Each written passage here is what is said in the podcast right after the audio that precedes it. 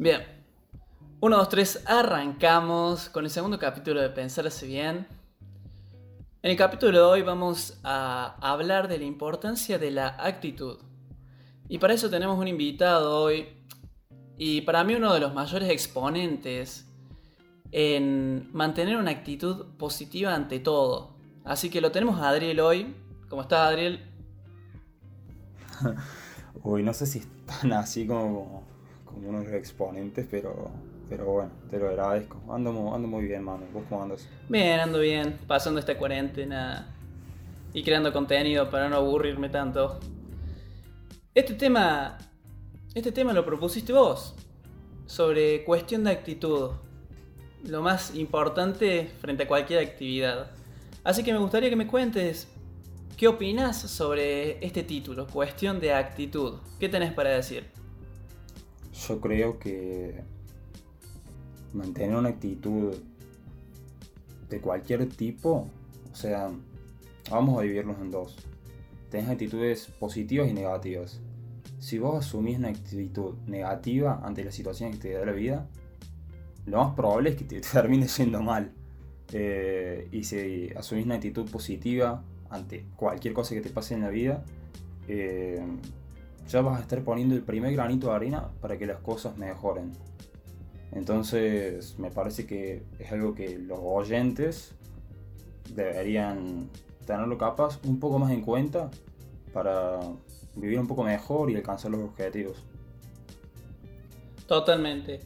Yo considero que la suerte favorece la mente preparada. Y si vos mantenés una actitud la cual indica que vos estás preparado para lograr cosas, que vos no te vas a rendir tan fácilmente, los factores aleatorios van a tender a favorecerte. Ya sea una cuestión de energía, sea una cuestión por mérito propio, lo que sea, eh, yo creo firmemente que hay que mantener una buena cara frente a los problemas y frente a las buenas situaciones, que también es difícil mantener una buena cara cuando todas las cosas salen bien eh, para poder lograr lo que querés y para poder vivir mejor. Claro, tal cual, es como la ley de atracción que, mucha gente dice. No, sí, tal cual, tal cual. Eh, así que bueno, ¿qué ejemplos tenés sobre cuestión de actitud que te hayan querido hablar de esto? Uf, eh, el primero que se me vino a la mente, y esto, bueno, yo se lo aclaro al que, el que sea que esté, que esté escuchando, es que, a ver, con Manu nosotros somos, somos estudiantes, de hecho nos conocimos en la facultad, estudiamos ingeniería industrial. Y, bueno, la mayoría de los ejemplos que se me vienen a la mente son de, situaciones de estudiante. Eh, porque bueno, es lo que mm, más tiempo ocupa en nuestras vidas, pero, pero bueno, no los quiero aburrir, les tiro el ejemplo y, y vemos. Eh, yo tenía que rendir un final eh, un día jueves y al día siguiente tenía que rendir otro final. Los dos eran, eran difíciles, uno más complejo que el otro, pero bueno. Y fui, rendí, rendí el final, que bueno, uno va bastante estresado a veces, y, me clavaron un 2. Me rebocharon, me rebocharon. Encima me terminé yendo tardísimo a la facultad ese día. Me fui como a las 9 y media de la noche. Fui el último a irse del curso. Porque bueno, porque, por errores del profe, pero bueno, fue, fue bastante feo ese día. Eh, imagínense, estaba saliendo último, de, último del edificio ese. Eh, me habían puesto un 2, nada, estaba pasando re mal. Y al día siguiente tenía otro final, re temprano, a las 9 de la mañana.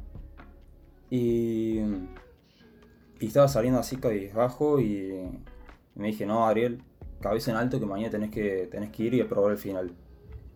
Y bueno, eh, me, puse con esa actitud de salir pensando eh, que si yo seguía así, cabizbajo, mañana me iba a ir, me iba a ir igual de mal. Bueno, por suerte, por suerte puedo decir que el día, el día siguiente fui, aprobé y, y ahora le cuento la historia como, como, una, como una victoria. Como una anécdota de superación. Como una anécdota de superación. En mi caso, cuando mencionaste la importancia de la actitud, a mí se me viene a la cabeza hace unos años cuando competía nadando, que en las competencias, cuando se aproxima una competencia, lo más importante dentro del entrenamiento y al final del entrenamiento, mejor dicho, es que se, hace, se hacen pruebas y te toman el tiempo. De esa forma vas adquiriendo conocimiento de tu estado físico, de, los números que vas a alcanzar en la competencia y vas viendo cómo, a qué aspirar, ¿entendés? Tipo, si tenés un determinado tiempo, ya sabes que vas a estar entre determinadas posiciones, sabes qué dieta tenés que ir llevando, esa es cuestión. Cuestión que, por mi forma de ser, a mí no me cabía en la cabeza otra cosa que no sea ganar. Y cuando venía una competencia difícil y yo no estaba en forma o con el tema de, en ese momento estaba en el colegio, con el tema del colegio no podía entrenar tanto y todas esas cuestiones que nos exceden a uno, me ponía muy mal, me ponía muy de mal humor, me, me afectaba mucho no alcanzar los tiempos que necesitaba para asegurarme un buen puesto. Y un profe me dijo, mira, puede que ahora mismo no vayas a ganar, ¿no? Pero lo importante es que no pierdas esa idea de que vos estás acá para ganar. En el sentido de que quizá no te vaya bien en esta, pero seguí. Y seguí con esa actitud de que tenés que ganar, de que tenés que dar todo y más de lo que podés, porque ese es el camino indicado. Sin importar. Qué bien. Sí, fuera joda. Sin importar que te equivoques ahora o que no llegues, siempre se puede mejorar. No, no, no hay que rendirse porque hoy no alcanzaste los resultados. ¿No entendés cómo va la idea? Bien, bien. La verdad que es un tipazo el tipo. Eh, es un entrenador de la vida, no, no solo en natación. sí, la verdad. Y. Podría ser coaching. Me dijo, también relacionado a esto, es que no hay que confundir la constancia con el estancamiento. Porque uno muchas veces dice, los resultados tardan en llegar. Y yo le voy a seguir poniendo el pecho, así que voy a seguir trabajando de la forma en la que estoy haciéndolo ahora. Voy a seguir estudiando la misma cantidad de horas, voy a seguir entrenando de la misma forma, la misma cantidad de horas, con la misma intensidad. Y vos decís, los resultados tardan en llegar, solo le tengo que seguir dando. Y es cierto, pero hasta cierto punto. Porque una vez que te estancas y una vez que te acomodas, es muy difícil salir de esa zona es muy difícil empezar a decir, no, mejor voy a cambiar porque veo que los resultados que quiero alcanzar no se logran por este medio. ¿Entendés? Claro, es una cuestión de reflexionar acerca de la situación en la que uno está. Exactamente, una cuestión más de introspección, de saber que, porque uno, uno intrínsecamente en su interior sabe que lo que está haciendo, con lo que está haciendo va a lograr las cosas que quiere o no las va a lograr. Entonces eso es muy importante, tener también la actitud a saber que es necesario cambiar en ciertas ocasiones, que es normal eh, enojarse, que es normal frustrarse, pero que es clave siempre ponerle pecho a las situaciones y siempre seguir adelante. No importa lo que pase, no importa lo que tengas que hacer, seguir adelante pensando en que podés lograr las cosas, porque así es la única forma de que se logra todo. Claro, totalmente, totalmente. Yo te dije que soy uno de los mayores exponentes que conozco frente a la actitud positiva porque una de las cuestiones que me di cuenta en la facultad es que gracias a rodearme de gente que tiene una actitud realmente sumamente positiva, que a mí eh, me sorprenden, es que yo he podido eh, alcanzar resultados que no hubiese podido alcanzar solo. Y dentro de las cosas que me mostraste es que siempre que estar bien, o sea, siempre, más que estar bien, siempre hay que pensar que se puede y que no hay que bajar los brazos y que hay que aprovechar bien el tiempo.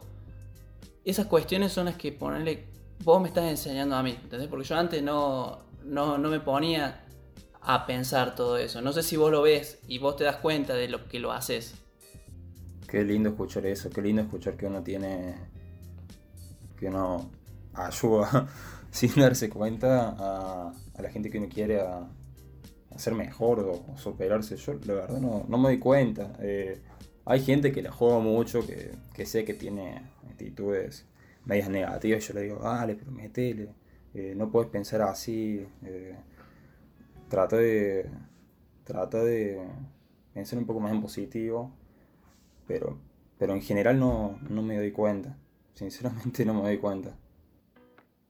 No, sí, yo realmente afirmo que es admirable, es admirable que, que, puedas mantener esa actitud ante un montón de situaciones. Em, ¿Qué recomendarías para mantener una actitud firme? ¿Cuáles son tus consejos para poder implementar este hábito? Uf, em, el primero que es uno medio, medio difícil de darse cuenta. Eh, que nada, que hay veces que te pasan cosas en la vida que uno dice, uh, esto fue el pedo. No, no hay nada que sea el pedo. O sea, ponele que un día estás haciendo un. Para no dar ejemplos todo de la facultad. Un día estás haciendo algo de carpintería. Cosa que yo nunca hice en mi vida, pero bueno. Eh, estás haciendo algo de carpintería y te sale mal, te sale horriblemente mal. Bueno, no digas esto fue el pedo, porque bueno, capaz que ese fue el primer día que te pusiste con algo de carpintería y aprendiste a usar, aunque sea un poquito, las herramientas. Seguramente el día el día siguiente o el día siguiente que trates de hacer esa cosa en carpintería, eh, te va a salir mínimo un poco mejor, porque ya va a tener la, experiencia esa. Ese creo que sería el primer consejo. No sé qué, qué piensas. Sí, hay que arrancar. Hay que arrancar. Y sí, es como planteé y como me han planteado siempre, que equivocarse es parte de un proceso. No queda otra. El que no se equivoca es el que no lo intenta directamente. Claro, tal cual. Porque por más bueno que seas, por más facilidades y talentos que tengas, es inevitable los errores, son inevitables, totalmente inevitables. Claro, lo único que podemos... A ver, lo único que podemos modificar es cómo reaccionamos ante, esos errores y cómo pretendemos actuar la próxima vez que estemos haciendo eso en lo que nos equivocamos, en lo que tuvimos el error, para, para que bueno, para que no ocurra y que tengamos éxito. Tal cual. Mi segundo consejo para mí es tener bien en claro qué es lo que querés. Porque si vos tenés en claro que querés, no sé, digamos, eh, llegar al verano, esto, en realidad esto es muy, es un tema muy controversial, pero digamos que realmente querés llegar al verano con el mejor cuerpo estéticamente hablando que quieras, ¿no? Todo el tema este estético y todo esto que está lleno de un montón de prejuicios y estereotipos afecta mucho la salud mental, ¿no? una banda. Afecta una banda, afecta mucho la actitud que tenés con el resto de actividades que realizás en el torno de toda tu vida, ¿no? Entonces vos te planteas llegar al verano estéticamente increíble.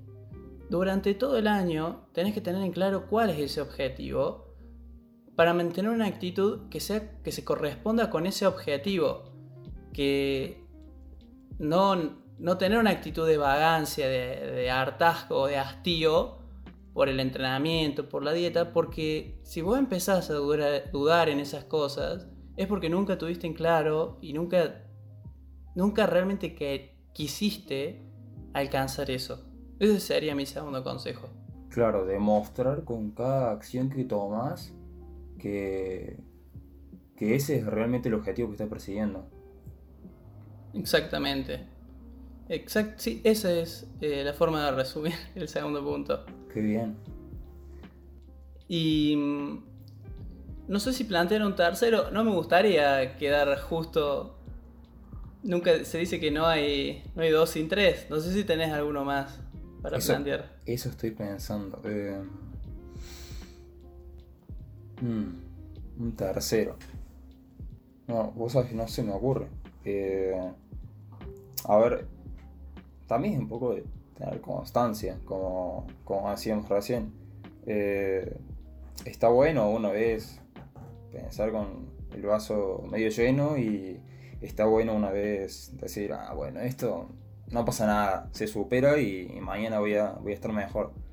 Pero lo ideal es pensar así todos los días. A ver, eh, hace, hace ya un tiempo se puso mucho, muy de moda la palabra privilegios. Yo qué sé, yo te hablo desde mi, desde mi pieza cómoda, eh, con abrigo, eh, voy a la facultad, mi familia me quiere, tengo amigos que me quieren, nada, es más fácil ser positivo así. Pero, pero bueno, para mí es el, en cierta forma el principio, el primer granito de arena para alcanzar lo que, lo que quieras. Esta fue media, media reflexiva.